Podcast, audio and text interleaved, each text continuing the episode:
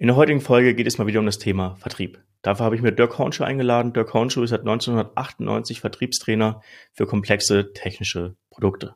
Ja, und vor vier Jahren hat er die Hornschuh Consulting ins Leben gerufen, ein kleines Familienunternehmen, denn auch all seine Söhne arbeiten hier mit ihm zusammen an seinem Herzensthema, nämlich dem Vertrieb. Das Schöne ist, bei Dirk geht es nicht um Verkaufstricks, sondern er arbeitet mit seinen Kunden wirklich am Prozess. Ja, und deswegen freue ich mich sehr, heute mit ihm sprechen zu können, denn er wird uns zeigen, wie auch du einen wirksamen Vertriebsprozess auf die Beine stellen kannst. Viel Spaß dabei. Dirk, du hast das letzte Mal, als wir gesprochen haben, gesagt, im Vertrieb hat sich seit 25 Jahren nichts verändert. Wie kommst du zu dieser Meinung? Ja, leider äh, stimmt die. Äh, also wir, wir führen in der Woche so zwischen 10 und 15 Gespräche mit Vertrieblern und ähm, Verantwortlichen äh, von Vertriebsorganisationen. Und ähm, auch wenn wir dann mit den mit den äh, Kollegen, ich nenne sie halt immer Kollegen, mit den Vertrieblern mhm. dann zusammenarbeiten, stellen wir halt fest, dass da teilweise noch wirklich sehr, sehr veraltete Strukturen im Arbeitsprozess sind, ähm, sehr veraltete Kommunikationswerkzeuge äh, angewendet werden. Mhm. Ähm, hat vielleicht auch viel damit zu tun, dass es einfach in den letzten 15 Jahren zumindest mal richtig gut gelaufen ist für viele. Also du musst es jetzt nicht unbedingt so ein Top-Verkäufer sein, um deine Umsätze zu schaffen.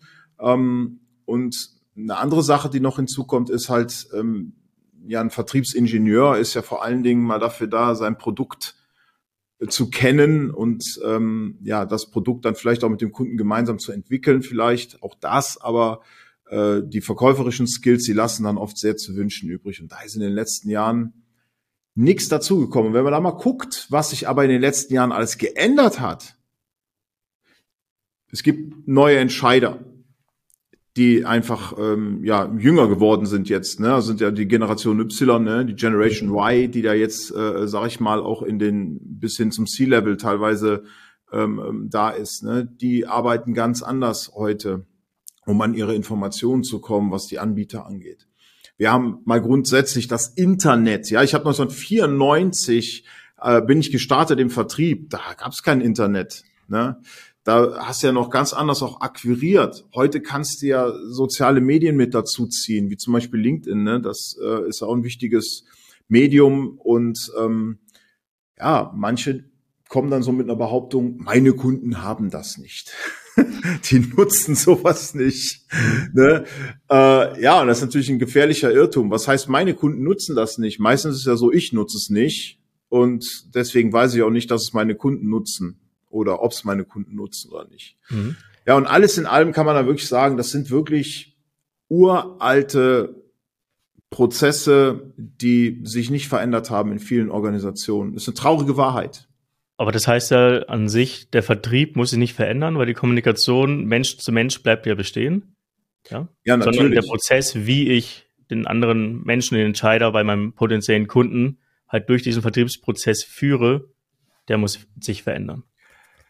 Ja, ähm, die Kommunikation ist das eine, also wie, wie äh, kommuniziere ich mit den Kunden? Jetzt mhm. geht es ja nicht nur um Fragetechniken, Einwandbehandlung, diesen ganzen Verkaufstrainer Klimbim. Ich darf das sagen, ich äh, habe das ja auch gelernt, ich bin gelernter Verkaufstrainer. Ähm, darum geht's im technischen Vertrieb nicht. Ne? Mhm. Aber du musst schon natürlich vernünftig kommunizieren können mit den richtigen Leuten. Und ähm, du brauchst vor allen Dingen einen sauberen Prozess, saubere Prozessschritte. Was kommt zuerst, was kommt danach, was kommt danach. Und ähm, dass du auch ja eine Anleitung hast, äh, wie du deinen Kunden durch diesen Sales-Prozess führst. Und sehr, sehr viele Vertriebler verhalten sich da sehr rezessiv. Das heißt also, sie lassen sich vom Kunden führen. Ne, der Kunde sagt schon, wann es weitergeht und der Kunde sagt schon, ich melde mich dann bei Ihnen. Ne? Mhm. Oder äh, schicken Sie mir mal ein Angebot und dann telefonierst du deinem Angebot hundertmal hinterher und also ein Mist. Und das ist eben das, was ich meine mit, das hat sich in den fünf, letzten 25 Jahren nicht geändert. Das war damals schon so und ist heute immer noch so. Es ist krass. Ja, die Art von Vertrieb kenne ich auch. Dann, dann pitcht man dem Kunden direkt im ersten Termin, was man so alles anbieten kann. Hm? Und fragt dann am Ende nur, was wollen Sie? Suchen Sie sich gern was aus. Ja, Produktverkäufer. Genau. Schickt vielleicht noch blind ein Angebot rüber, hofft, dass es angenommen wird. Und ja. Also die Hoffnung, und das ist, da steckt ja was Gutes hinter, ne? Mhm. Ähm, technische Vertriebler, also bei uns geht's ja immer nur um technisch komplexe Produkte, Maschinen, ähm, Anlagen, die dann auch konstruiert mhm. werden müssen, Sondermaschinenbau. Ne? Ich sag mal, in der Vorstellung jetzt nicht unbedingt ein Schaufelradbagger, aber so in der Art. Ne? Man verkauft halt nichts aus dem Regal raus. Ähm, und da, da musst du natürlich mit dem Kunden ja auch ganz anders kommunizieren als äh, was weiß ich, wenn du jetzt hier einen Sack Schrauben verkaufen willst oder äh, eine Bohrmaschine, ne, sag ich mhm. mal. Das ist, ja, ist ja ganz anders. Da zeigst du was und der Kunde sagt, ja, gefällt mir, was kostet denn? Ne? Hier kommen ja Kunden meist äh, mit einer Anfrage um die Ecke und dann wollen sie erstmal gucken, wer ist denn hier überhaupt der richtige Anbieter für uns? Und da geht's eben nicht darum, können die uns das anbieten, können die das bauen, ähm, was wir brauchen? Also da geht's auch drum, ne? Ja. logisch. Aber es geht vor allen Dingen auch darum, können wir denen vertrauen, wenn wir denen den Auftrag geben, dass sie den Auftrag auch vernünftig ausführen? Wie ist die Performance des Vertrieblers in der Zeit während der Geschäftsanbahnung? Das ist ja die einzige Referenz, die die haben. Mhm. Und wenn du die, dich da schon anstellst wie der erste Mensch, wenn du dann nur über dein Produkt redest und mit dem Kunden halt einfach nur äh, checkst, okay, was brauchst du denn, ähm, damit ich dir ein Angebot machen kann, ist das den Kunden heute viel zu wenig. Viel zu wenig.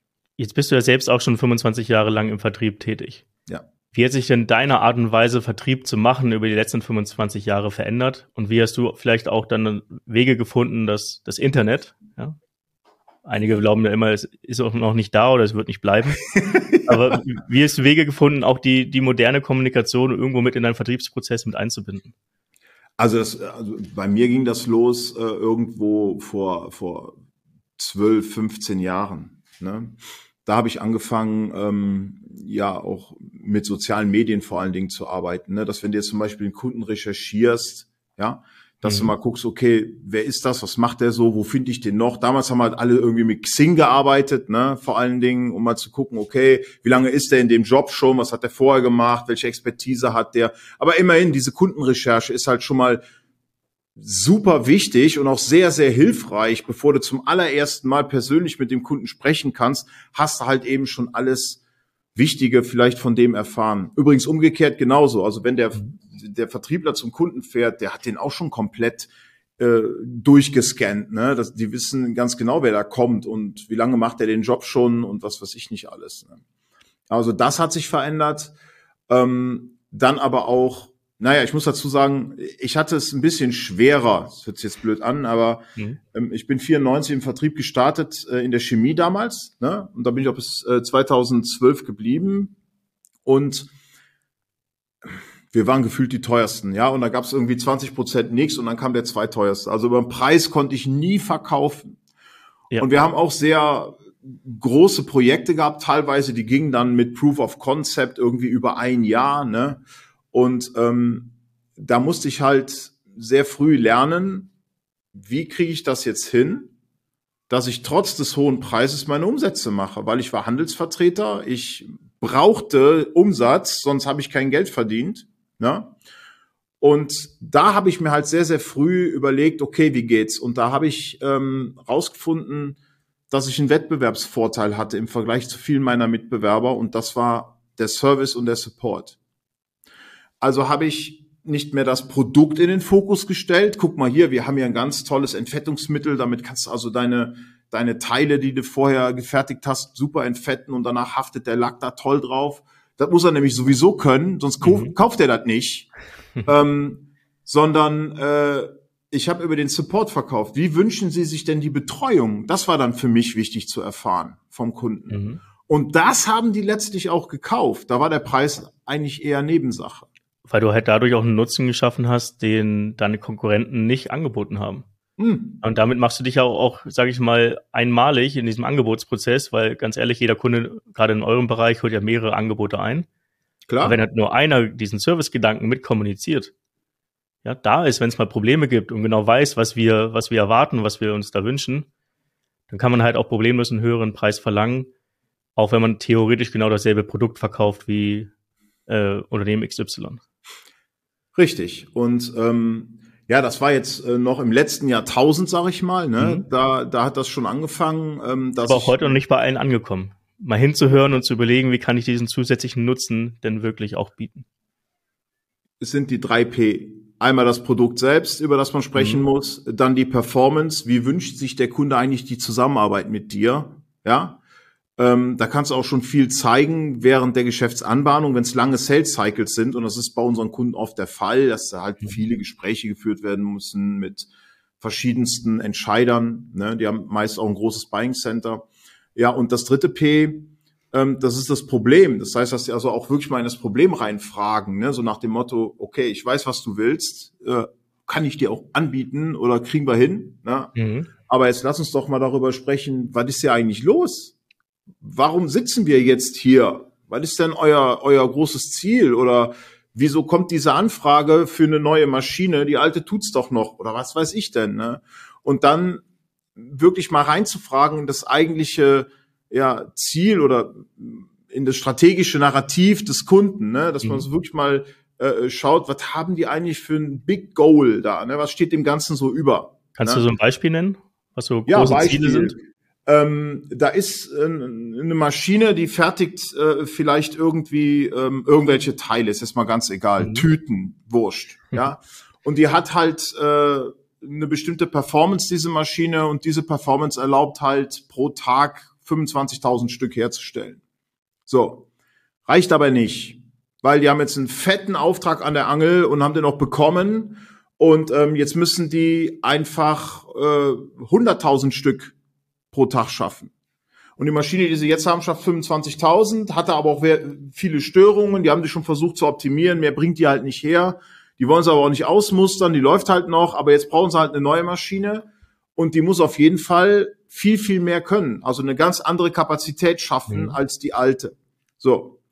Und das wird vielleicht auch noch genannt, ja. Ähm, aber jetzt mal zu fragen, okay, warum muss sie denn, was ist denn bei euch überhaupt los? Und dann, dass du mal so erfährst vom Kunden, na ja, wir haben hier zwei Aufgaben. Wir haben einmal einen riesen Auftrag gekriegt von einem Kunden, für die, das ist irgendwie ein Kontingent von 15 Jahren oder 10 Jahren, ist jetzt nur Fiktion, eine Idee. Mhm. Ähm, und ähm, diesen riesen Auftrag, den ähm, da, da müssen wir in anderthalb Jahren liefern. Also wir haben wirklich Druck jetzt auch, eine Maschine zu kaufen. Und ähm, naja, die Kapazität, äh, der Kunde verlangt von uns da pro Tag 75.000 Teile oder oder Tüten, sage ich ja. jetzt mal. Ne? Ähm, und diese Gespräche, die werden zum großen Teil überhaupt gar nicht geführt, ne? dass du dann nochmal sagst, okay, äh, was, was habt ihr denn mit der alten Maschine schon alles gemacht? Könnt ihr die mhm. nicht aufrüsten oder so? Kann man da nicht irgendwie noch dran rumfrisieren? Was weiß ich? Nee, ja. haben wir alles versucht, geht nicht mehr. Okay, das heißt, ihr braucht noch eine zweite. Ja. Dafür haben wir auch da hinten schon die Baustelle, da kommt jetzt eine Halle rein, äh, eine Halle hin und da kommt dann die Maschine rein. Und ähm, dass halt mit dem Kunden wirklich mal ganz genau über sein Projekt sprichst, den Auftrag, den der gewonnen hat, den der auf jeden Fall zu einem bestimmten Zeitpunkt beginnen muss zu beliefern. Mhm. Ne? Und ähm, dann hast du natürlich auch einen ganz anderen Background, worüber du mit dem Kunden sprechen kannst. Nämlich zum Beispiel, okay, wie sensibel ist zum Beispiel der Kunde? Was ist, wenn da mal eine Störung ist? Wie wünschen Sie sich denn da den Support von uns? Ne? Mhm. Wie lange kann die Maschine überhaupt stillstehen? Ne? Wie viel könnt ihr auf Vorlage produzieren? wenn mal was ist. Auch darüber muss man sprechen. Funktioniert ja nicht immer alles super. Was ist denn, wenn mal eine Störung kommt? Ne? Werdet ihr dann erschossen von eurem Kunden oder? Das sind wichtige Informationen, die ich mhm. da brauche. Ne? Und ähm, darüber wird halt sehr, sehr wenig gesprochen. Das ist wirklich übel. Es geht immer nur ums Produkt und was es kosten soll und was es kann. Wie kommt das, dass Vertriebler nicht so gerne über Probleme sprechen? Ach, du kennst doch auch diesen Spruch, man hat keine Probleme, man hat nur Herausforderungen. Also ich sehe das anders. Also wenn, wenn, wenn wir mit, mit Kunden sprechen, du auch, die haben schon Probleme, die haben wirklich Probleme. Ja, und dann kann man auch offen drüber reden. Ich weiß nicht, was das Problem ist. Also siehst du, da ist es schon wieder. Ähm, man traut sich vielleicht nicht, den Kunden irgendwie in so einen negativen, eine negative Ecke zu bringen, aber wenn man das richtig macht, dann geht es ja nicht nur darum, dass du über das Problem redest. Und auch dann, wenn du das Problem verstanden hast, auch mal über seine Symptome sprichst, also über die Symptome des Problems, mhm. weil die Symptome, also Beispiel, ähm, eine Maschine hat dauernd einen Ausfall, da muss unbedingt was passieren, wir brauchen eine neue, die ist jetzt 25 Jahre alt. So. Ist das Problem. Problem ist, die Maschine hat dauernd einen Ausfall. Habe ich verstanden. Und dann gehen viele und sagen, reicht mir. Ey Chef, ich habe da ein super äh, Lead an der Angel oder eine Opportunity, der braucht eine neue Maschine. Und der Chef fragt, warum? Ja, die Maschine, die sie jetzt haben, die geht dauernd kaputt. Nochmal. Kunde sagt, wir haben dauernd Ausfälle mit der Maschine. Okay, damit wir vom selben Dauern sprechen, wie oft ist denn bei Ihnen dauernd? Mhm. So, Wäre ja mal eine coole Frage, ne? Und äh, der Kunde sagt, naja, zweimal in der Woche haben wir einen Stillstand. Wie lange denn? Das ist auch eine wichtige Frage. Naja, äh, maximal vier Stunden, aber immer so ein bis vier Stunden. Na, dann lass uns doch mal rechnen. Was kostet dich denn die Stunde Maschinenausfall? So. Und dann kommen wir dahinter, so und so viel tausend Euro im Monat, im Jahr so und so viel tausend Euro. Das heißt, du bist auch ganz schnell in der Opportunität, äh, Quatsch, in der, ähm, in der, in, in der Rechnung halt eben, was den ROI angeht. Ne? Das ja. also, äh, da kommen ja auch noch so, solche Sachen wie Vertragsstrafen dazu, dass man halt gewisse Lieferdeadlines nicht mehr einhalten kann und und genau, und. auch das. Was heißt das denn, wenn, wenn die Maschine jetzt mal mhm. nicht repariert werden kann? Ja, dann verlieren wir einen Kunden.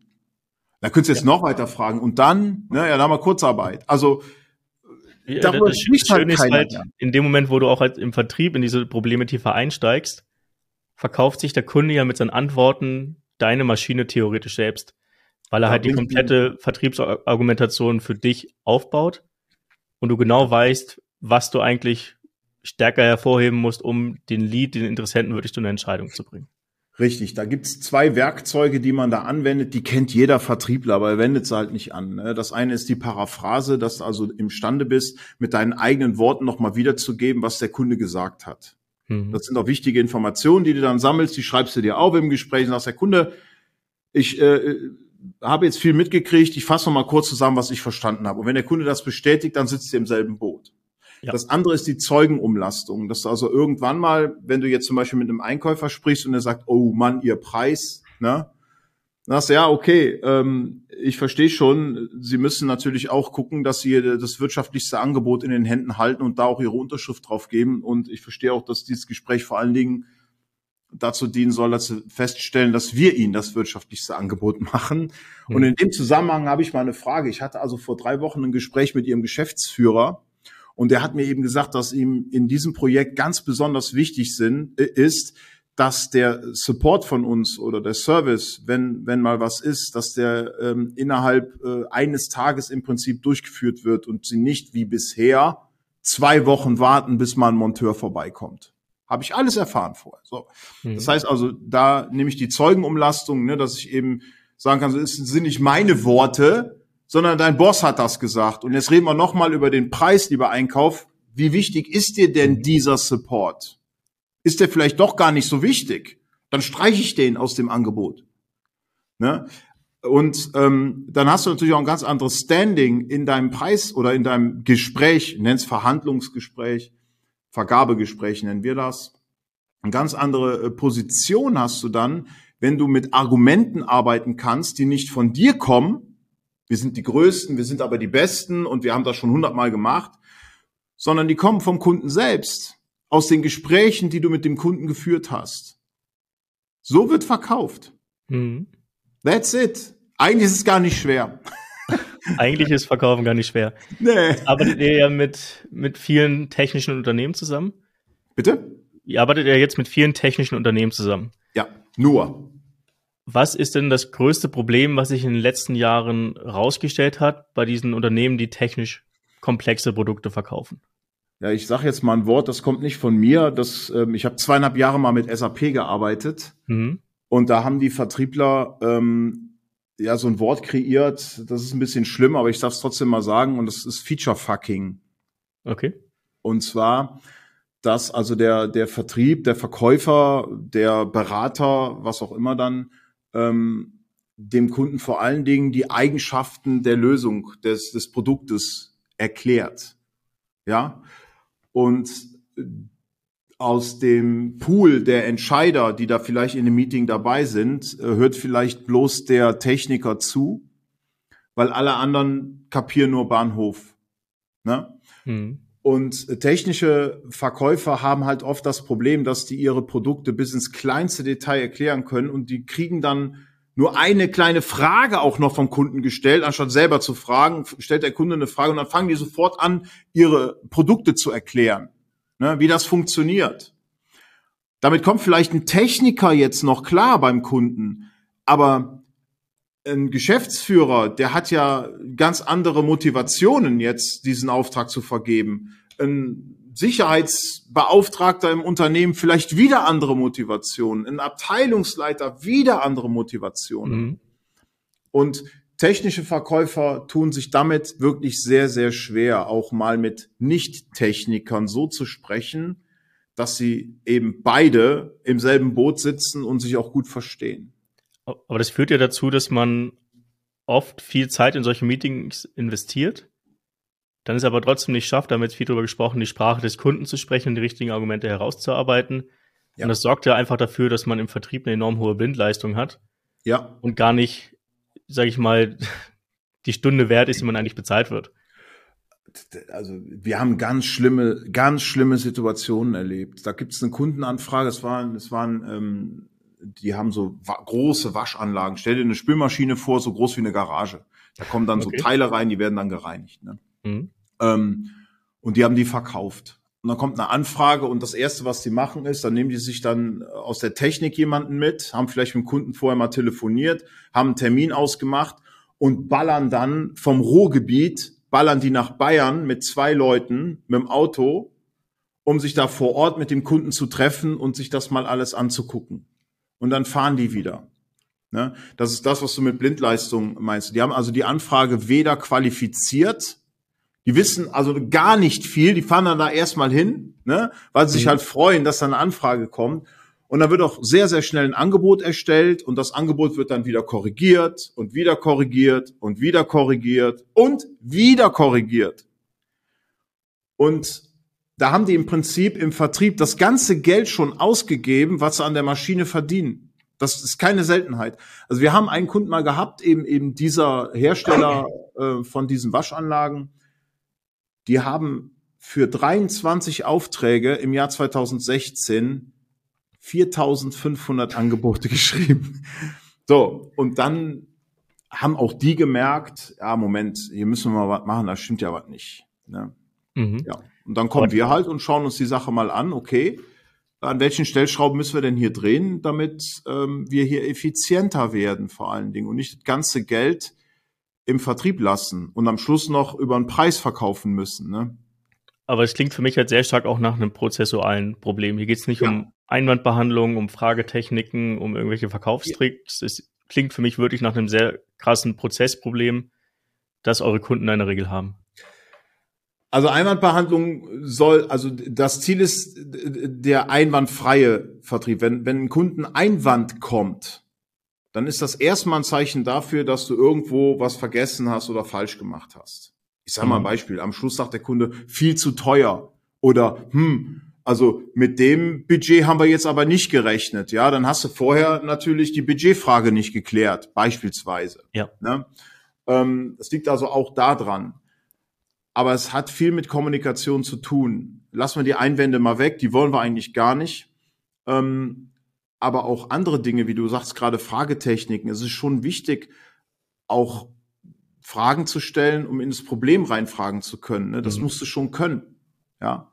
Und da gibt's, ja, YouTube ist voll von Verkaufstrainern, die da was erzählen über Fragetechniken und das macht auch Sinn, sich die Videos mal anzugucken. Ne? Aber im Grunde geht es gar nicht um so viele Fragen, die man drauf haben muss, um wirklich rauszufinden, was ist hier eigentlich los bei dir, lieber Kunde. Und genau das machen wir mit unseren, mit unseren Trainingsteilnehmern dann. Ne? Was lerne ich denn bei euch, wenn ich mit euch arbeite, für einen Prozess? Also wie sieht denn euer optimaler Sales-Prozess aus, der mir dabei hilft, halt Interessenten nicht direkt mit einem Angebot mhm. äh, zu ködern? Ja? Wie viel waren es? 4000? 4500. 4000. Für 23 Abschlüsse. Ähm, ja, das, das ist ja nicht vertriebliche Blindleistung. Also wie, wie sieht ein optimaler Sales-Prozess aus, der mir dabei hilft, Interessenten, du hast es vorhin schon gesagt, zu qualifizieren, aber mit ihnen dann auch die richtige Lösung zu entwickeln, damit das Angebot mhm. am Ende auch angenommen wird ja. und nicht noch in etliche Schleifen kommt, wo dann über den Preis diskutiert wird, über irgendwelche Merkmale diskutiert wird und so weiter. Gut, also pauschal kann man da natürlich nichts raushauen. Also wir haben jetzt keinen Standardprozess, den wir schulen, mhm. sondern wir arbeiten sehr individuell, ähm, weil alle unsere Kunden ja irgendwie unterschied unterschiedlich arbeiten müssen, weil sie einfach andere Maschinen bauen oder äh, andere Kunden haben und die Prozesse da teilweise unterschiedlich sind. Aber im Grunde ähm, gibt es schon ein paar Dinge, die auf jeden Fall immer gleich sein sollten. Und das ist zum Beispiel, fangen wir ganz vorne an, Anfrage kommt rein, die muss erstmal qualifiziert werden. Viele mhm. machen das nicht. Das heißt also, ich gucke erstmal nach, okay, wer, wer fragt da an? Kennen wir die? Sind die vielleicht schon Kunde? Was, wenn ja, was haben die mit uns gemacht? Ähm, aber dann auch mal mit dem Kunden zu sprechen und zu fragen, okay, wo steht ihr denn da jetzt in diesem Projekt?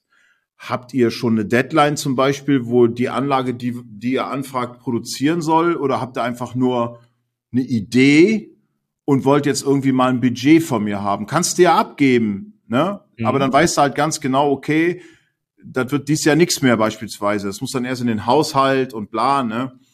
Ähm, Was sind denn so ein paar Kernqualifikatoren, die ich als Kunde mitbringen sollte, bevor ich mich dann mal mit einem Kollegen ins Auto setze und mal runterballer, so wie du es vorhin Ja, beispielsweise. Ähm, wie ernsthaft ist die Anfrage grundsätzlich zu sehen? Also es geht im Prinzip darum, macht es Sinn, dass ich jetzt hier Zeit und Energie reinstecke in diese Anfrage, ja oder nein? Mhm. Das ist so die Kernfrage über allem. Ne? Da kommt eine Anfrage, jetzt guck doch erstmal, macht das überhaupt Sinn, dass ich mich da jetzt mit drei Leuten die nächsten drei Wochen drauf stürze und am Ende heißt es April, April. Und dann entwickeln wir mit unseren Kunden in der Zusammenarbeit genau solche Fragen, die eben auf diese Frage einzahlen. Das sind dann Fragen wie, wie steht, wie weit seid ihr da in dem Projekt? Habt ihr nur eine Idee mhm. oder ist das schon fest budgetiert? Wenn ja, welches Budget habt ihr euch denn da überlegt? Ja, wie kommt ihr auf das Budget? Komme ich gleich zu. Gibt es eine Deadline? Wann muss die Anlage bei euch stehen? Ja, in drei Monaten. Ja, da bin ich schon raus. Tschüss. Beispielsweise mhm. jetzt. Ne? Ähm, aber auch da, da kommen Anfragen rein, zum Beispiel da, ein ganz genaues Lastenheft, wo alles drinsteht, was der braucht, der Kunde. Und dann fragst du ihn nach dem Budget, ja, ein Budget haben wir auch 1,3 Millionen. Okay. Wie kommt er auf 1,3 Millionen? Ja, die Antwort wäre, der hat natürlich schon längst mit irgendwem anders gesprochen und ist schon viel weiter gekommen mhm. und fragt jetzt nur noch mal bei mir an. Ne? Ist oft so. Ja, wenn die so klare Budgetvorgaben haben, ne, wie kommen die da drauf? Ne? Und ähm, andere Dinge, die man noch wissen sollte, ist zum Beispiel, ähm, ja, du solltest so früh wie möglich das Buying Center erfassen. Also wirklich mal gucken, wer hat denn in dem Projekt jetzt noch mitzuentscheiden? Ne? Jetzt kannst du ja jetzt nicht so fragen, ja, können sie überhaupt entscheiden oder so, ne? So, so plump, mhm. äh, wie man das vielleicht früher gemacht hat. Sondern da gibt's dann eben bestimmte Fragearten, ähm, die man anwenden kann, um ja da das Buying Center wirklich früh zu erfassen und auch mit allen mal zu sprechen. Ne? Und das ist dann aber schon nicht mehr Qualifizierung. Okay, du hast also die Anfrage jetzt qualifiziert, sagst, ey, es macht Sinn, hier, das kriegen wir technisch hin. Klar, technische Machbarkeit mhm. habe ich vergessen. Die ist natürlich auch wichtig. Und Voraussetzung. Ja, genau. Da, mhm. da, da hört es aber bei vielen auf. Ne? Ähm, eben und noch viele andere Fragen, die entwickeln wir dann. Die sind ein bisschen individuell. Aber das heißt, mit diesem Qualifizierungsschritt baue ich eigentlich eine Hürde ein, die meine Ressourcen im Nachgang eigentlich absichern. Das heißt, wenn Absolut. eine Anfrage nicht eine gewisse Qualifikation mitbringt, dann ja. lasse ich sie noch gar nicht weiter. Ja. Dann nicht so, wie ich vielleicht in der Vergangenheit gemacht habe, vielleicht wird ja was draus. Sondern sagt dann dem Lied auch ganz klar, sorry, wir sind nicht die richtigen oder melde dich in einem halben Jahr wieder. Melde dich wieder. Du kannst ihn ja weglegen. Kannst sagen, okay, wenn sie da soweit sind, wir sind für dich mhm. da. Und dann kommt Folgendes. Dann kommt Social Media ins Spiel. Dann ja. vernetzt du dich mit dem Kunden oder mit dem Ansprechpartner und spielst regelmäßig Beiträge aus, die vielleicht ihm sogar helfen, seinen Prozess besser zu verstehen oder ein Problem zu lösen. Ne? Und du bist die ganze Zeit mit dem vernetzt, also bist die, äh, spielst die ganze Zeit äh, auf LinkedIn beispielsweise Content aus, vielleicht einmal in der Woche.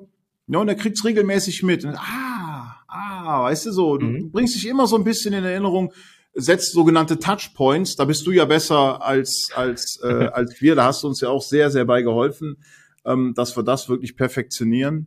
Und ähm, wenn dann wirklich das Problem wieder aufpoppt beim Kunden und nicht das Problem, das Projekt aufpoppt, dann wissen die auch, wen die ansprechen sollen. Aber dann darf man nicht den Fehler machen und ihn nicht nochmal qualifizieren, oder? Also ich merke ja. oft, äh, zumindest in meinem Bereich, dass man, wenn man jemanden einmal qualifiziert hat, denkt, ja, der passt. dann meldet er sich ein halbes Jahr wieder, bei dem hat sich vielleicht alles verändert. Und man nimmt halt dieselben Annahmen an wie vor einem halben Jahr. Das ja, heißt, wahrscheinlich auch bei euch muss man nochmal den kompletten Prozess durchlaufen und sich nicht denken, ey, das Gespräch habe ich schon geführt, ich kenne kenn die ja. ganzen Pappenheimer da vor Ort, ich weiß, wer, wer was entscheidet, wen ich womit an den Tisch holen muss und fahre genau. jetzt damit weiter. Das heißt, wenn jemand wiederkommt, muss er wieder qualifiziert werden, oder? Ja, also jetzt reden wir aber auch nicht über einen Prozess, der dauert Wochen oder so. Ne? Das ist ein Gespräch, das geht vielleicht eine halbe Stunde. Ne? Da sonst, ey, super, du meldest dich wieder, wie, was hat sich denn bei euch verändert? Ist halt noch so und so, dann nutze deine Notizen raus aus deinem CRM, was du hoffentlich hast. Ja, da geht's ja auch mit los. Und das okay, also meine Notizen von unserem Gespräch am so und so vielten, ich lese mal kurz vor, wo wir da standen. Das mache ich immer, wenn ich mit einem Kunden telefoniere. Immer. Ich fasse noch mal kurz zusammen, was wir beim letzten Mal besprochen haben. Kommt da was dazu? Hat sich da was verändert? So, und dann machst du weiter.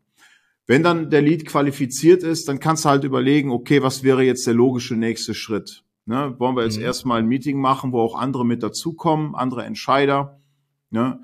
Ähm, in diesem Meeting spricht man natürlich über die technische Machbarkeit, aber eben auch über die, das zweite P, die Performance und das Problem.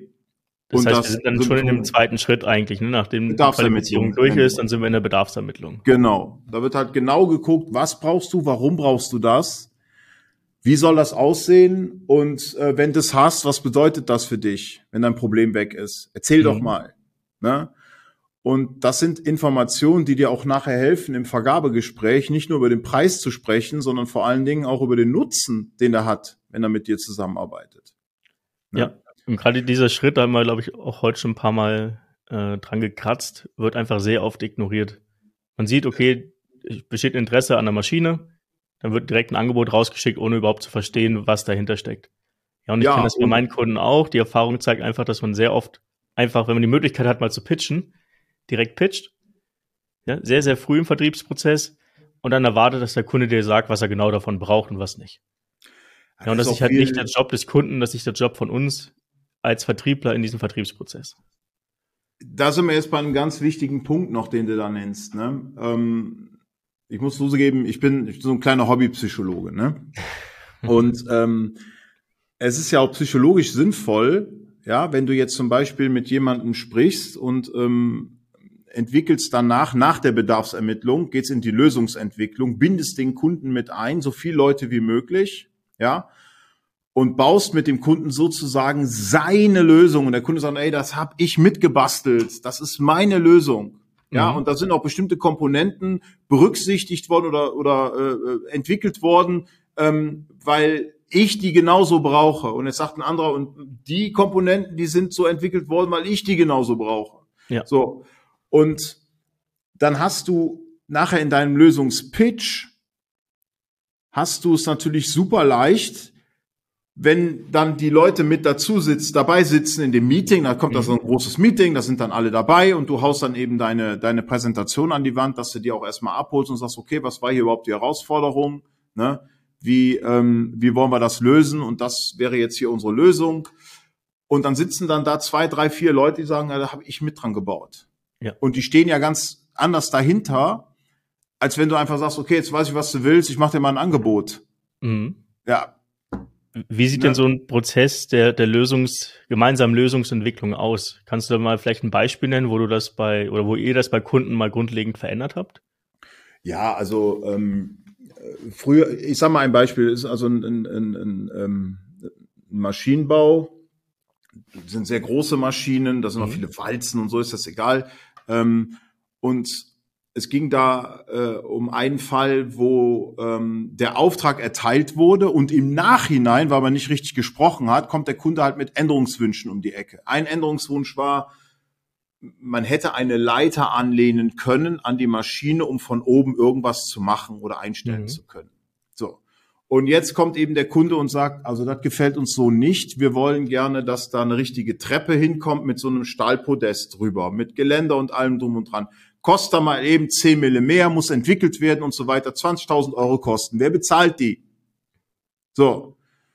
Und wenn du da im Vorfeld gute Gespräche führst, dann hast du dieses Problem erst gar nicht, weil natürlich der Kollege viel früher, wenn er gefragt worden wäre, darauf gekommen wäre, hey, mit einer Treppe, mit einer Leiter, das ist jetzt nicht so, so toll. Ne? Wir haben auch Kollegen, die wollen jetzt nicht unbedingt die Leiter da hoch. Ähm, lass uns das anders lösen. Und dann hast du das in deinem Angebot direkt mit drin. Ja. Und mhm. du bist vielleicht der Einzige, der das in sein Angebot mit reinpackt, ja, weil die anderen nicht danach gefragt haben, wer weiß. Und ähm, das gibt dem Kunden natürlich auch ein gutes Gefühl, dass du ihm zugehört hast. Ne?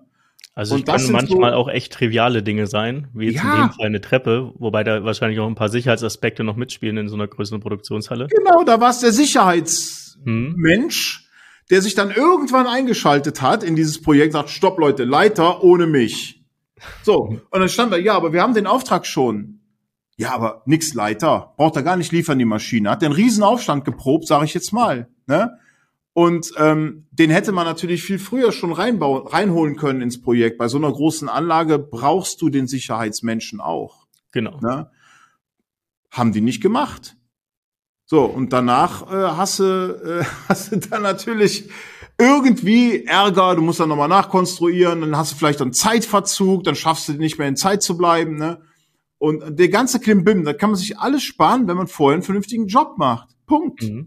Aber das heißt auch, die Lösungspräsentation, der letztendliche Pitch, hm? findet erst statt, wenn eigentlich schon alles geklärt ist. Ja, und, und dann kommt so auch ganz. Ja, und nicht so wie, wie es heutzutage vielleicht noch oft der Fall ist, man pitcht erstmal und fängt dann an, das alles zu individualisieren und auf den Kunden anzupassen. Ja, also wenn es denn möglich ist. Und dann, dann ja. sind aber auch viele Unternehmen tatsächlich auch stolz darauf, dass sie so flexibel sind. Ne? So, ja, unser Credo ist ja, dass wir ähm, auch nach Auftragsvergabe noch in der Lage sind, imstande sind, ihre Wünsche dann noch mit zu berücksichtigen. Das ist ja grundsätzlich schön. Aber es wäre ja schön, also wie beim Auto, du, du konfigurierst das Auto und sagst so, das soll das sein, jetzt bestell die Karre. Dann gehst du ja nachher auch nicht mehr hin, wenn der Wagen geliefert wurde. Eine andere Farbe wäre schon toll, ne? Das ist ja nicht so gut.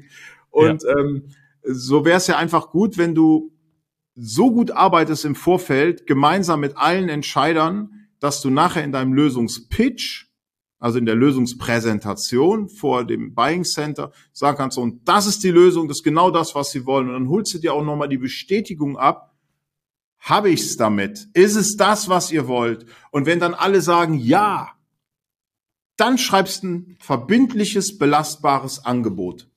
Eins. Natürlich hast du vorher schon mal ein Budget abgegeben, ist ja ganz klar. klar. Aber dann schreibst du ein Angebot und das passt. Und es wird dann in der Regel, wenn man sauber arbeitet, so wie du es beschreibst, ja auch durchgewunken. Vielleicht muss man mal mit dem Einkauf drüber sprechen. Aber an sich, inhaltlich gibt es da nichts mehr zu diskutieren, weil du ja vorher sauber gearbeitet hast. Genau, und dann schaffst du es auch, äh, in der Zeit zu bleiben, das äh, zu produzieren. Ähm, du hast kein Geplänkel mehr ähm, im Nachgang, ne, dass da irgendeiner sagt, ja, nee, da will ich aber noch dies, da will ich aber noch das. Kann vielleicht vorkommen dann klärt man auch im Vorfeld äh, natürlich ab, wenn noch jetzt Änderungswünsche kommen, die müssen bezahlt werden. Also es ist nicht selten, dass nach Auftragsvergabe noch unheimlich viel am Projekt gearbeitet wird und keiner weiß genau, wer dafür die Kosten übernimmt. Ne? Mhm. Da werden dann Meetings veranstaltet, da kommen dann Ingenieure mit dazu, die dann nochmal überlegen, okay, wie könnten wir es dann lösen und ähm, hat alles was damit zu tun, dass man ja viel zu schnell eigentlich ein Angebot erstellt hat und äh, vielleicht auch dann nur über den Preis den Auftrag geholt hat. Ja. Jetzt wurde das Angebot angenommen. Was muss denn nach Abschluss von so einem Angebot passieren, damit die gemeinsame Zusammenarbeit auch gut abläuft? Ja, das ist ja sehr individuell. Also ähm, normalerweise, so hast du das ja auch, gibt es ja so einen mhm. Onboarding-Prozess, ne, wo du dann eben ähm, jetzt nach Abschluss, nach äh, Bestellung des Kunden dann die, ähm, die nächsten Schritte besprichst. Und wir geben unseren Kunden da oder wir entwickeln mit unseren Trainingsteilnehmern ähm, eine Roadmap. Hm. Und diese Roadmap, die kommt auch schon mit ins Angebot. Also das Angebot ist, besteht bei uns aus zwei teilen. Einmal die Präsentation als PDF, mhm. die du vorher im Lösungspitch an die Wand geworfen hast vom Buying Center. Die kann sich dann jeder nochmal angucken. Und ähm, ach, jetzt geht mein Handy, ist egal. die, Mach's kurz aus, alles gut. Warte mal eben. Kann doch nicht wahr sein. So. Wer weiß, was du da gerade für, ein, für eine Anfrage verpasst ist hast. Ist mir egal. ähm, also die, die Frage war ja, was man, was muss nach dem Abschluss noch passieren, damit die gemeinsame Zusammenarbeit halt gut anläuft. Ja, du hast gesagt, man kriegt äh, die Lösungspräsentation, also den Pitch. Ja, man hat auch das Angebot vorliegen und dann geht's ja in diese After-Sales-Phase. Ja, und da gibt's ja sicherlich auch noch so ein paar Fallstricke, die man, ähm, die, auf die man achten sollte. Ja, also wir entwickeln damit, also unsere Kunden, mit denen wir zusammenarbeiten, entwickeln da ein, eine sogenannte Roadmap. Mhm. Ja, und diese Roadmap, die kommt auch schon mit in die Lösungspräsentation rein. Also du baust ja, äh, dein Angebot sieht so aus. Du, der Kunde kriegt zwei Dateien im Prinzip. Einmal den Lösungspitch als PDF. Das ist also diese Datei, die da an die Wand geworfen wird ne, äh, vom Buying Center, wenn du dann da mhm. eben deine Lösung präsentierst. Und am, äh, das zweite ist dann eigentlich das Preisangebot mit Stückliste, Zeichnung, den ganzen Klimbim, Alles wo ein Einkäufer sowieso nichts mit anfangen kann, außer die Zahlen, die steht da. Ne? Und ähm, in diesem in diesem Lösungspitch, da ist auch diese Roadmap drinne. Das heißt, da wird dann gezeigt, okay, nach Auftragsvergabe, wie geht's da weiter? Was passiert dann? Was passiert danach? Was passiert danach? Was müssen wir da noch klären und so weiter? Bis hin dann zur Lieferung, Aufbau und Inbetriebnahme. Es wird dann alles aufgezeigt, dass die also sozusagen einen Zeitstrahl haben und der Kunde eben genau weiß, was kommt als nächstes. Ist das üblich? Also ich kenne das von meiner Arbeit ja auch. Ich weiß, dass ihr auch ähnlich arbeitet, dass man sehr genau weiß, okay, jetzt habe ich das Angebot angenommen, jetzt passiert das, dann das, dann das. Ja. Wir schaffen Klarheit. Aber ich kann mir echt vorstellen, dass gerade bei so, sag ich mal, konservativen Unternehmen dann erstmal auch einfach mal wochenlang nichts passiert, bevor sich dann mal der Erste meldet, der das Projekt übernommen hat und das ja. Thema dann anstößt. Also so vielleicht jetzt nicht so krass. Ne? Also man hat ja ein Gespräch und dann im Gespräch einigt man sich dann da auf irgendeinen Preis, wenn es schlimm mhm. läuft. Ja, das ist auch immer schlimm. Aber da reden wir jetzt mal nicht drüber. Über Preisverhandlungen, das ist eigentlich ja nur Feilschen. Ne? Mhm. ähm, gut, jetzt wird der Auftrag vergeben. Vielen Dank, dann melde ich mich und dann sprechen wir noch über Details. Also es gibt schon eine Agenda. Ich will jetzt ja. nicht sagen, dass sie dann einfach nach Hause gehen und sich dann eine Flasche Sekt aufmachen, die Vertriebler. Das ist nicht so. Aber ähm, was wir oft erleben, ist halt, dass das überhaupt keine klare Agenda gibt bis zur Inbetriebnahme der Maschine beispielsweise. Da gibt es ja sehr, sehr viele Schritte. Mhm. Ne? Wir haben zum Beispiel einen Kunden, mit dem haben wir sowas gebaut. Ähm, die bauen Zahnräder bis drei Meter Durchmesser, also so für Schiffsmotoren und so, ne? so Riesendinger. Und ähm, die sagen im Angebotsprozess schon immer, okay, wenn du uns den Auftrag gibst, dann passiert danach das, danach das, danach das, danach das. Und wir informieren dich jede Woche über den Stand der Dinge. Und der Kunde sagt, hey, geil, da weiß ich, wo ich dran bin. Das ist eigentlich total simpel. Also mhm. das machen nicht so viele so klar. Ne?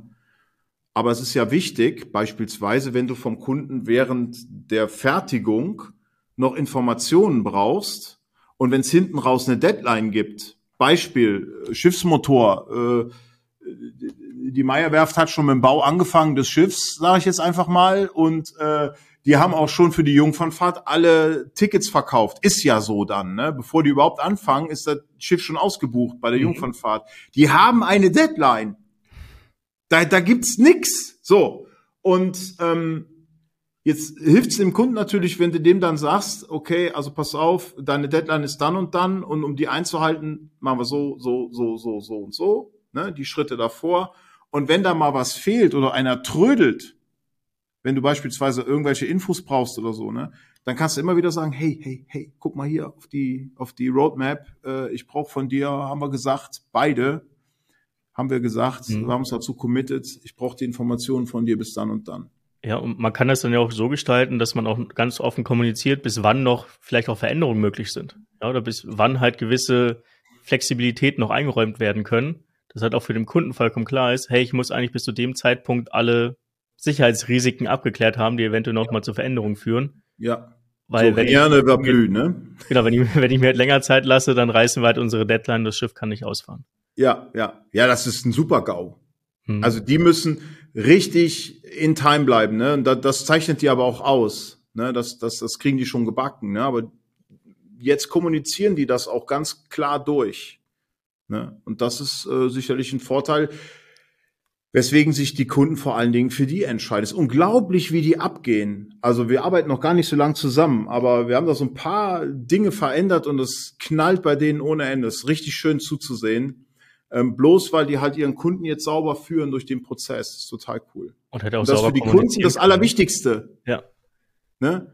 Denen geht's gar nicht um den Preis jetzt für, für dieses, Entschuldigung, scheiß Zahnrad. Denen geht's darum, ey, krieg, kriegen wir das pünktlich ans Getriebe geschraubt hier? Das ist uns wichtig.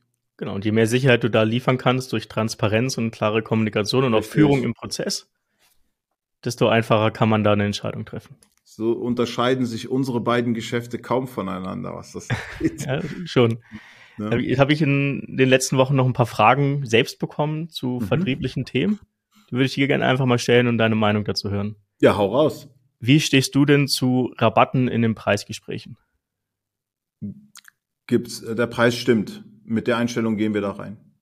Das heißt, ihr gebt, und das empfehlt ihr auch euren Kunden, nie Rabatte auf das Angebot, das ihr macht. Nein. Das ist eine krasse Aussage, ne? Hm? Weil die, die jetzt diesen Podcast hören, die sagen, das ist bei uns unmöglich. Also wir haben da Diskussionen geführt, das kannst du dir nicht vorstellen. Nein, du musst doch, der Einkauf, der will doch auch noch sein Stück vom Kuchen. Sag doch einfach mal, wenn du vorher so eine gute Arbeit gemacht hast. Mhm. Ja? Sag doch einfach mal, der Preis stimmt. Und wenn du dann noch Gründe vorbringen kannst, die nicht von dir kommen, sondern vom Kunden, bin ich mal gespannt, wer den Auftrag kriegt. Aber das, ist ein Gezanke, das, also das ist eine ganz provokative Sache mit den Rabatten, wo ich dann auch immer wieder mit den Leuten in hitzige Diskussionen gerate. Sag doch einfach mal, du kriegst keinen Rabatt. Mach's doch. Vielleicht bist du sogar der einzige Anbieter, der Kunde sagt's dir natürlich nicht. Ja. Ja. Und das hast du ja heute schon, glaube ich, in der Folge relativ gut transportieren können, wenn du es halt schaffst, auch einen gewissen zusätzlichen Nutzen zu schaffen. Hm? der halt einen teureren Preis vielleicht auch im Vergleich zu einem Competitor durchsetzen kann, dann hast du halt neben den Argumenten, die der, der Kunde im besten Fall liefert, weil du sauber gearbeitet hast im Vorfeld, mhm. halt auch ein Differenzierungsmerkmal, dass halt dein Preis, wenn du es dann genau mal nebeneinander legst, eigentlich günstiger wirken lässt, weil man bei dir mehr bekommt, mehr Leistung, mehr Nutzen.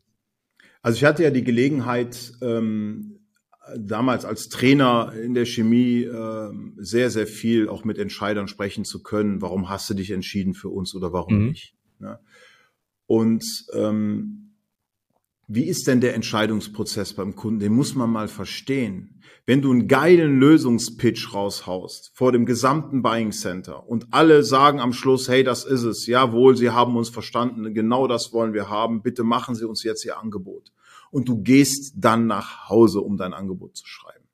Hat sich der Kunde zu mindestens 70 Prozent sowieso schon für dich entschieden. Das sagt er dir natürlich nicht. Ja. Ja. Es gibt also immer dann irgendwann noch mal ein Meeting beim Kunden, nachdem dann alle gepitcht haben. Dann liegen da vier Angebote.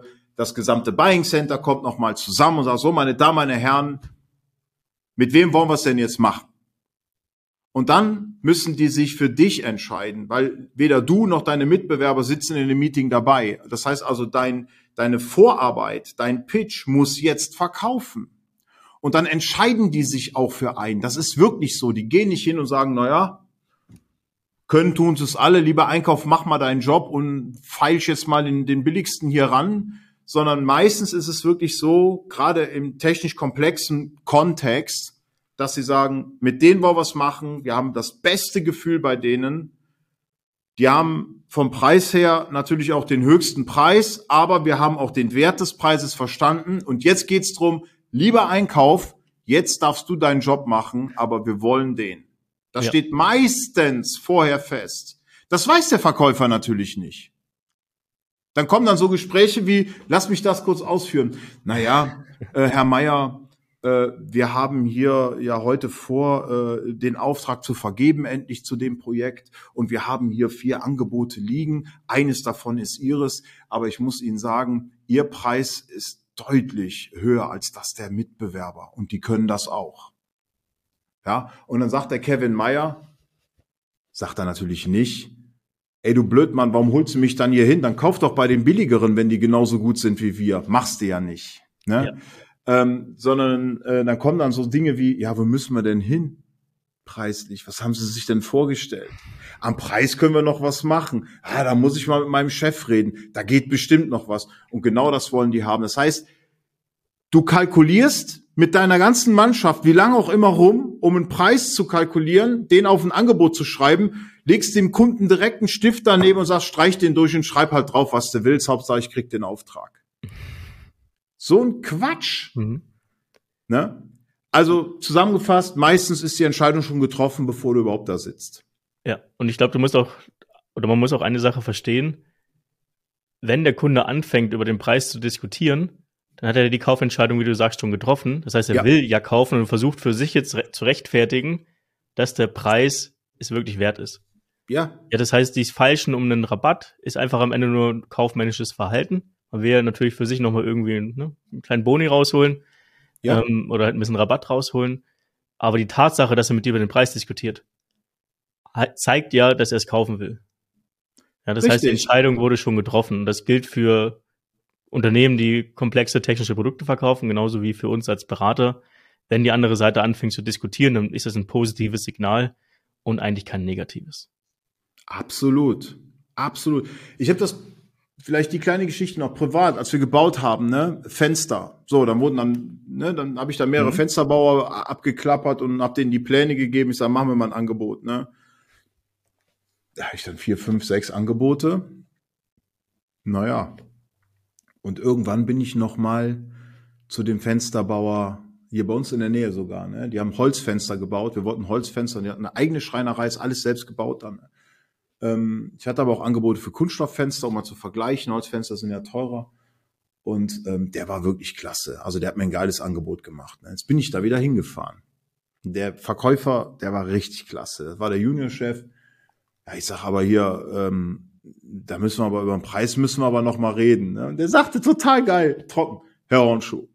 Sie wären doch nicht zum zweiten Mal jetzt hier hingekommen, wenn Ihnen nicht schon längst klar ist, dass Sie mit uns zusammenarbeiten wollen, oder? Das war seine Einleitung des Preisgespräches. Ja. Was sagst du dazu? ne? ähm, ja, da müssen wir nicht lang rummachen. Da habe ich gesagt, ja klar, das war irgendwie 98, äh, also da war ich selbst noch ein Grünschnabel. Ne?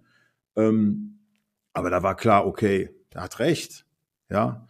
Und ähm, letztlich möchte der Kunde doch bloß wissen, ist da noch was drinne oder ist da nichts mehr drinne? Und die Frage kannst du ihm ja beantworten, indem du sagst, nee, da ist nichts mehr drinne.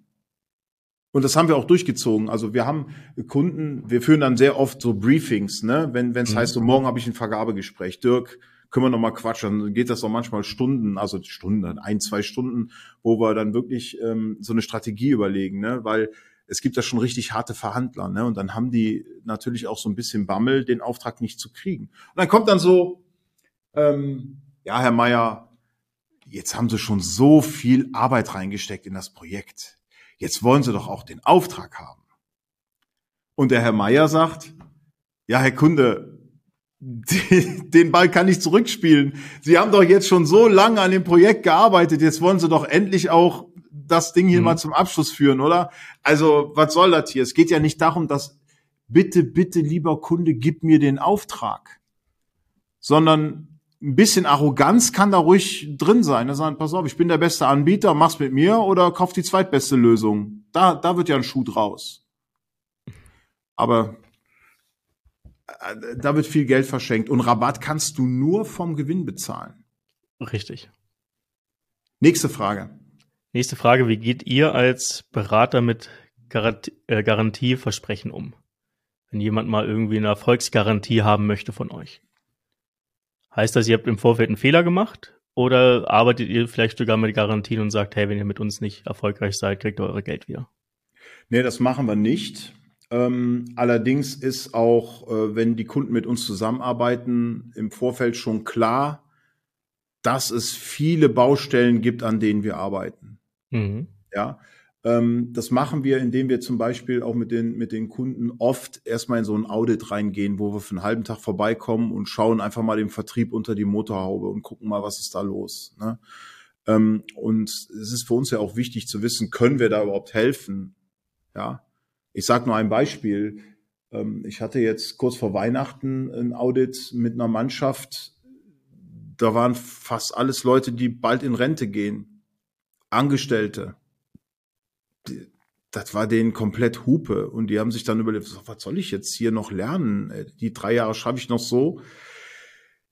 Das ist dann schwer. Ne? Dann können die auch so viele Baustellen haben wie, wie sonst was. Denen geben wir keine Garantie, dass mhm. die danach besser performen, weil sie es nicht werden, weil sie keinen Bock drauf haben. Ja. Ne? Die disqualifizieren wir dann eher. Aber ähm, um auf die Garantie ähm, zu sprechen, ich denke, dass die Arbeit, die wir machen mit unseren Kunden, sich vor allen Dingen darin unterscheidet, dass wir denen sehr lange bei der Umsetzung helfen. Also wir kommen nicht für zwei Tage vorbei, pumpen die voll mit Wissen und sagen so, hier ist meine Rechnung, viel Spaß, ne? ähm, sondern wir begleiten die bei der Umsetzung. Also die Transformationsphase dessen, was wir uns vorher in einem Workshop überlegt haben, äh, zum tatsächlichen Anwenden und auch können und machen, ne? Ähm, das ist ein sehr langer Prozess, der geht manchmal über ein halbes Jahr und, und noch länger. Das heißt, wir bleiben auch so lange mit den Kunden in der Arbeit. Und zwar sehr intensiv. Okay. Nächste Frage. Wenn ihr als Berater, ich glaube, es geht für eure Kunden ähnlich, oder erstmal ihr als Berater tretet ja vor allem an Vertriebler, an Vertriebsleiter heran. Mhm. Und wollt mit denen arbeiten. Mhm. Jetzt habt ihr natürlich das Problem, dass die nicht immer zwangsweise die Entscheidungen treffen können. Mit euch würde ich ein transformatives Projekt so gestalten. Ja. Mhm. Wie geht ihr damit um, wenn ihr ähm, nur einen Teil des Buying Centers bisher erreicht habt und dann mhm. auf die nächste Ebene nach oben gehen möchtet, zu dem C-Level-Entscheider, der dann euch auch den Auftrag geben kann? Dann lassen wir's. Das heißt, ja, das heißt, wir nicht einfach. Die, hm, bitte? Wenn, wenn, wenn, also wir sprechen jetzt mit einem Vertriebsleiter, die Erfahrung haben wir ja alle schon gemacht. Mhm.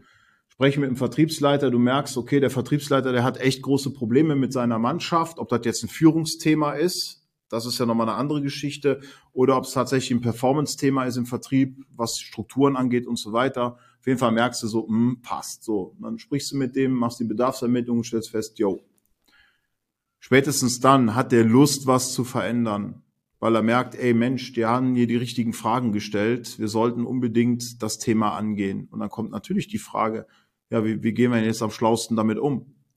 Wer, wir sollten, also mein Vorschlag ist, wir sollten noch mal einen Call machen und da sollten alle mit rein, die hier entscheiden, ähm, ob wir das machen und wie wir es machen und so weiter. Ne? Und ich biete dann auch immer an, immer, vielleicht hat dein Chef ja noch mal eine ganz andere Sicht auf die Probleme als du selbst. Es macht also schon Sinn. Ne? Wenn er dann sagen würde, nee, nee, also mein Chef brauche ich nicht, das habe ich auch schon mal gehört. Also ich bin mit meinem Chef so ganz dicke, also boah, den hm. brauchen wir nicht holen. Ne?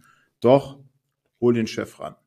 Würdest du deinen Kontakt im Unternehmen übergehen und mit dem Wissen, was du aus der Bedarfsermittlung bekommen hast, diese Ebene höher einsteigen und dort das Gespräch starten? Oder ist das nee. ein zu großer Vertrauensbruch? Nee, Nee, auf gar keinen Fall. Also äh, ist ja ganz einfach, du kannst ja offen sprechen. Du hast ja, mhm. der hat ja, ist ja noch nichts passiert. Ne? Mhm. Und du kannst, kannst ja offen sprechen, sagen immer, ich bin ja, haben sie sicherlich rausgekriegt, äh, oder sie wissen, dass ich mit ihrem Kollegen über das Thema gesprochen habe und äh, ja, ich, jetzt hätte ich gerne mal ihre Sicht auf die Dinge gesehen, äh, gehört. Aber so passiert es eigentlich auch nicht. Also wir lassen uns da schon anders drauf ein auf so ein, so ein Thema. Ne? Wir, wir lassen uns vorempfehlen. Das heißt also, wenn es jetzt darum geht, jetzt ein C-Level mit reinzuholen, okay, wann haben Sie denn Gelegenheit, mit Ihrem Chef darüber zu sprechen? Und dann kommt meistens so, habe ich schon, der weiß, dass wir heute miteinander sprechen. Wie heißt denn dein Chef, wenn ich den nicht schon längst kenne? Ne? Dann gucke mhm. ich direkt auf LinkedIn, ah, ich habe dem gerade eine Vernetzungsanfrage geschickt. Wann siehst du den denn das nächste Mal? Ja, gleich beim Mittagessen. Ja, dann stelle ihm einen Gruß er soll meine Vernetzungsanfrage annehmen. So, wann können wir denn das nächste Mal sprechen, ähm, wo der mit dabei sein kann? ja, pass auf, ich quatsch den heute Mittag an, lass uns morgen nochmal kurz telefonieren. So läuft das eigentlich. Mhm. Das heißt, du gehst gemeinsam mit dem Ansprechpartner auf Immer. das C-Level zu, anstatt das, den Ansprechpartner zu übergehen und halt das, was du gelernt hast, sag ich mal, auf strategische Narrativ des C-Levels zu heben und dann dort das Projekt zu platzieren. Ja, musste ja letztlich, also der entscheidet halt mit und der will halt auch genau wissen, warum sollen wir das hier machen. Das ist ja die große mhm. Frage.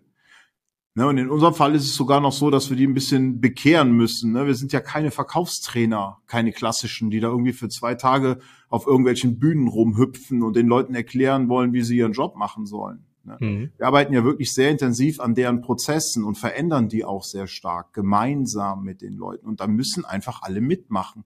Dazu gehört es eben auch, die Vertriebler, also auch das Level unter dem, unter, wenn man es mal so sieht, ja, wenn wir von Level ja. sprechen, äh, eben die, die, die klassischen äh, Vertriebsmitarbeiter, ne?